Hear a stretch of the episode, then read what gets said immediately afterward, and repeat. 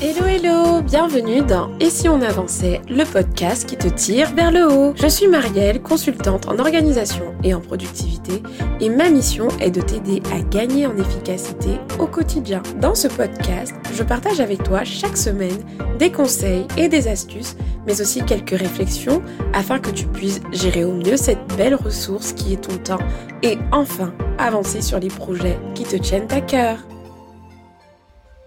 Hello, bienvenue dans ce nouvel épisode d'Et si on avançait, le podcast. Je suis ravie de vous retrouver. Comme d'habitude, j'espère que vous vous portez bien au moment où vous écoutez ce podcast, que ce soit le matin, le soir, autour du petit déjeuner. Bref, je suis ravie de passer ce moment avec vous tout simplement. Avant de commencer à parler de notre sujet du jour, comme d'habitude, je vais prendre le temps de faire une petite dédicace à quelqu'un qui a pris le temps de son côté euh, de laisser un avis, un commentaire sur le podcast, sur l'une des plateformes sur laquelle il ou elle l'écoute. Et aujourd'hui, c'est Nelly, Nelly qui m'a laissé un avis sur Apple Podcast, un avis qui m'a beaucoup touché, je vais vous le lire. Alors elle dit ceci, ce podcast, mon quotidien, c'est le titre de son, de son avis, et elle explique du coup, Coucou Marielle, je me décide enfin à laisser un commentaire. Je t'ai connu sur Instagram au début de l'année 2021. J'ai tout de suite accroché à ton compte qui est simple, beau et super clair. J'ai foncé tête baissée sur ton podcast et c'est avec plaisir que j'écoute les épisodes plusieurs fois par semaine, quelques fois même par jour. J'ai des épisodes phares que j'aime beaucoup et que je n'hésite pas à, à réécouter à plusieurs reprises pour bien m'imprégner du sujet développé. Le dernier épisode que j'ai écouté qui a motivé ce commentaire, c'est le DAD numéro 1 avec Aline Bartoli. j'ai tellement kiffé votre bonne humeur et vos fous rires. Cet épisode est réellement un rayon de soleil, une pépite. Merci pour ton travail de qualité et je te souhaite énormément de courage pour la suite. Nelly, tu ne peux pas savoir comment ton, euh, ton commentaire m'a énormément touchée c'est pas que les autres ne me touchent pas, tous les commentaires me touchent, mais tu as vraiment pris le temps d'écrire euh, tout ton parcours, en fait, comment tu m'as connu, etc. Et je suis ravie, en fait, que, que ce podcast partage ton quotidien et puis surtout qu'il puisse t'aider et que bah, cet épisode avec Aline, effectivement, on s'est bien marré en, en, le réalisant. Aline, c'était la première invitée que j'avais dans mes épisodes dans l'agenda 2 et c'est vrai que c'est un bel épisode. Alors merci vraiment à toi d'avoir pris le temps euh, de me partager ton retour, ça fait super chaud au cœur. Et puis pour ceux qui écoutent le podcast, qui sont fans également euh, du podcast, n'hésitez pas à le faire savoir. C'est ce qui permet au podcast de bien se référencer, de se faire connaître. Et puis voilà, comme je vous le disais, si vous n'avez pas forcément grand-chose à dire, n'hésitez pas à rebondir sur un épisode qui vous a marqué et à me le partager tout simplement. Donc c'est parti pour le sujet du jour, mais avant j'ai encore une petite annonce à vous faire. Du coup c'est une annonce un peu en exclusivité, en tout cas si vous écoutez cet épisode le jour de sa sortie, je vous annonce en avant-première, pour ceux qui l'écouteront du coup ce jour-là, que j'ai proposé bientôt une masterclass gratuite. Donc ce sera le mardi 1er juin, oui oui, et cette masterclass, ce sera une masterclass sur le thème Atteindre ses objectifs sereinement grâce à une organisation en béton. C'est une masterclass que j'organise dans le cadre du lancement de mon membership Momentum 101. Et, euh, et du coup, ben, si c'est quelque chose qui vous intéresse, le lien se trouve dans les notes du podcast. N'hésitez pas à vous inscrire. Voilà, je suis trop contente de vous l'annoncer comme ça. Aujourd'hui, nous allons parler des to-do list. Mais nous allons parler de la partie obscure des to-do list. Aujourd'hui, la to-do list est un peu présentée comme étant la solution à tous les maux d'organisation. Mais on est d'accord que si c'était la réalité, ça se saurait. Avant, on vous a peut-être dit, lorsque vous cherchiez peut-être à l'époque à apprendre à vous organiser, à être plus productif, bah écoute, fais une to-do list. Tu veux être plus organisé, fais une to-do list. Tu veux être plus productif, une to-do list, comme si, en fait, euh, la to-do list, c'était un peu la solution pour tout, un doliprane antidouleur pour tous les maux euh, d'organisation. Sauf qu'en réalité, on le sait très bien, nous le savons très bien, ça ne fait pas tout. Les to-do list, c'est génial. Je vais vous dire pourquoi c'est génial. Ça vous aide à poser le brouillard que vous avez dans votre cerveau. Donc effectivement, tout ce qui permet euh, de, de, sortir en fait de son, de son esprit tous les éléments parasites, en tout cas en termes de tâches que l'on peut avoir, c'est génial, on ne va pas le nier. Est-ce qu'il faut s'arrêter à ça? Non. Parce que bien sûr, parfois, si vous vous arrêtez juste à ça, vous pouvez vous rentrer en fait dans un, dans un espèce, un espèce de monde où vous pensez être organisé, vous pensez avoir fait la chose qui vous permettrait d'être organisé, donc ces fameuses to-do list. Et en réalité, vous vous retrouvez à faire face à plein de difficultés et à ne pas vous en sortir. Donc aujourd'hui, je vais vous partager sept erreurs que certaines personnes font souvent avec leur to-do list et surtout ben, comment vous pouvez les contourner concrètement pour avoir des to-do list plus efficaces. Première erreur, c'est d'avoir trop de to-do list et en avoir un peu partout.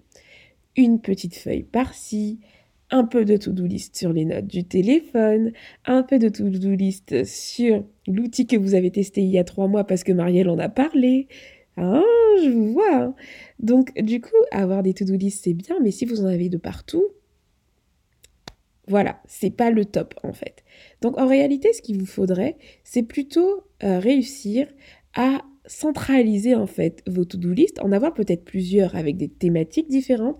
Bien sûr, n'ayez pas trop de thématiques non plus. Au moins séparer le pro du perso, c'est un bon début. Ensuite, si vous voulez faire des sous-catégories, pardon, allez-y. Mais le but, c'est d'avoir des to-do list à un seul endroit. Un seul endroit où vous allez puiser vos tâches, en fait, et pas en avoir 40. Deuxième erreur, utiliser le mauvais support. Techniquement, il n'y a pas de mauvais support. Quand je parle de support, c'est l'outil en fait dans lequel vous hébergez vos to-do list, qu'il soit papier ou digital. Il n'y en a pas des mauvais, mais il y en a peut-être que vous allez choisir pour les mauvaises raisons. Peut-être que vous allez utiliser des supports qui ne vous conviennent pas, des supports que vous n'aimez pas utiliser. Résultat, vous ne les intégrez pas du tout dans votre quotidien. Et le but quand même, si vous souhaitez être organisé, c'est que vos outils vous suivent au quotidien. Nous sommes d'accord.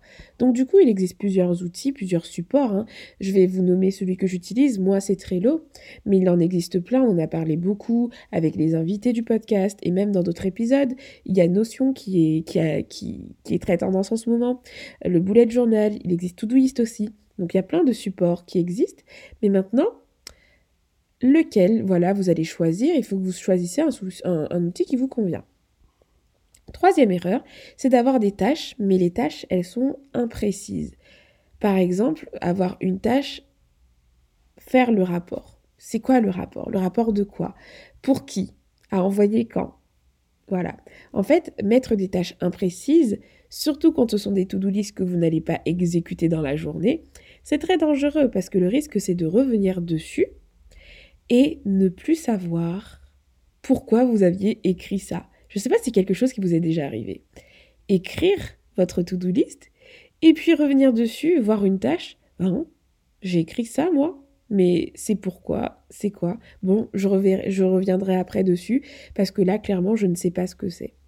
Donc ça prend peut-être un peu de temps, mais l'une des règles, par exemple, pour avoir pour être sûr d'avoir des actions qui sont précises et actionnables, c'est de, par exemple, commencer toujours votre tâche par un verbe d'action faire, rédiger, etc. Et puis toujours penser à mettre l'élément important, si c'est à quelqu'un, si c'est pour une deadline précise. De toute façon, on va le voir après dans le tri, euh, dans le tri des tâches, mais écrivez des tâches précises que vous seriez capable de comprendre lorsque vous allez revenir dessus plus tard. Quatrième erreur, le manque de priorité. Et ça, bien sûr, c'est une erreur très commune. Du coup, vous allez avoir plein de listes de choses à faire, c'est une chose, mais vous n'allez pas savoir piocher les bonnes tâches à accomplir dans un premier temps. Parce que l'erreur, c'est de pouvoir, c'est d'avoir par exemple une to-do list très complète, certes, et de commencer ensuite vos journées et d'achever en fait des choses qui sont finalement pas très utiles. Le but de faire des to-do list, ce n'est pas juste de les faire pour les faire, mais c'est également de pouvoir identifier finalement sur quoi vous allez mettre votre focus en priorité. Donc il faut trier ces tâches-là. La solution, c'est simple, c'est de trier entre ce qui est important et ce qui est urgent. Vous faites ce tri-là et puis vous allez vous retrouver avec des tâches à actionner le plus tôt possible. Par exemple, ce qui est important, ce qui est urgent, vous allez le faire dans un premier temps. Vous n'allez pas commencer par une tâche qui n'est pas importante et pas urgente juste pour le plaisir de le faire.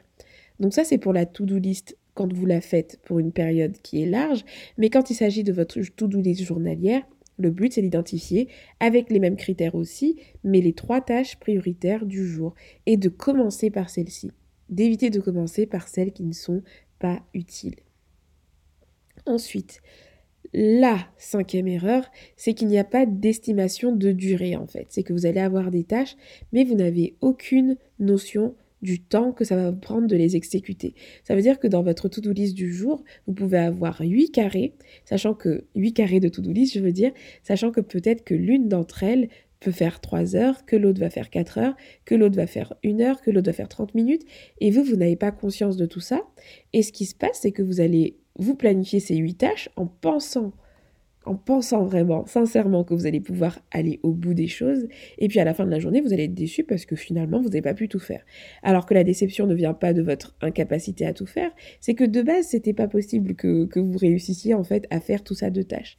Donc le but, c'est non pas d'avoir une liste de tâches juste pour en avoir une, mais de bien, de bien avoir en fait conscience du temps qu'il va vous falloir pour réaliser la tâche en question. Donc, indiquer la durée de vos tâches, même si c'est approximative, ça vous, aidera à apporter du réalisme à ce que vous faites. Sixième erreur dans les to-do list, c'est que les tâches sont en fait des objectifs. Vous connaissez cette expression, un train peut en cacher un autre si vous prenez le train.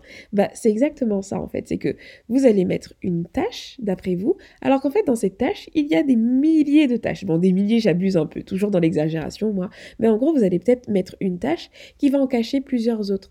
Donc lorsque vous écrivez votre to-do list, faites en sorte d'avoir bien des tâches et non des mini-projets. Exemple concret, vous ne pouvez pas avoir dans votre to-do list du jour créer un site internet parce que le site internet n'est pas une tâche. Créer un site internet, ça demande de sélectionner des templates, ça c'est une tâche. De peut-être euh, euh, euh, rédiger le script de la page à propos, ça c'est une tâche. Vous voyez ce que je veux dire? Distinguez bien les objectifs des tâches parce que ça, ça va vous aider à avoir des to-do list réalistes. Donc, Traitez vos objectifs à part, définissez les tâches qui sont rattachées à ces objectifs-là, mais ne mélangez pas tâches et objectifs. Septième erreur, et ça va être la dernière, c'est d'en avoir trop. Sauf que lorsque vous allez émettre votre to-do list, c'est ok, vous en allez avoir, vous allez en avoir beaucoup. Il n'y a pas de souci. Le but, c'est de vider son cerveau, donc c'est complètement ok. Mais est-ce que tout sera à faire?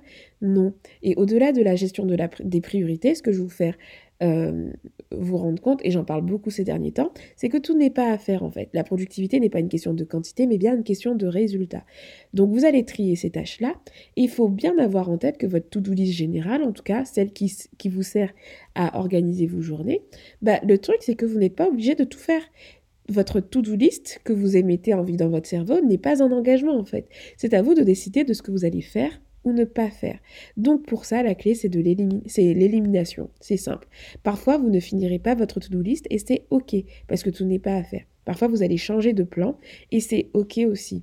En gros, ne pas vous créer une nouvelle prison. Si vous avez identifié les priorités, les priorités du moment, bah ça reste les priorités du moment, ça reste la priorité du jour. Vous vous focalisez sur les priorités du jour et le reste, vous oubliez ou vous allez peut-être revenir dessus après et c'est complètement OK.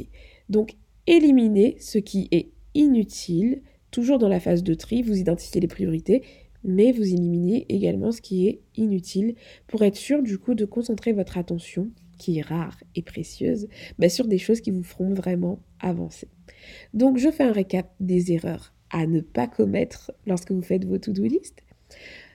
En avoir trop et un peu partout, donc la solution c'est de centraliser. Utiliser le mauvais souffleur, donc choisir un support qui vous convient.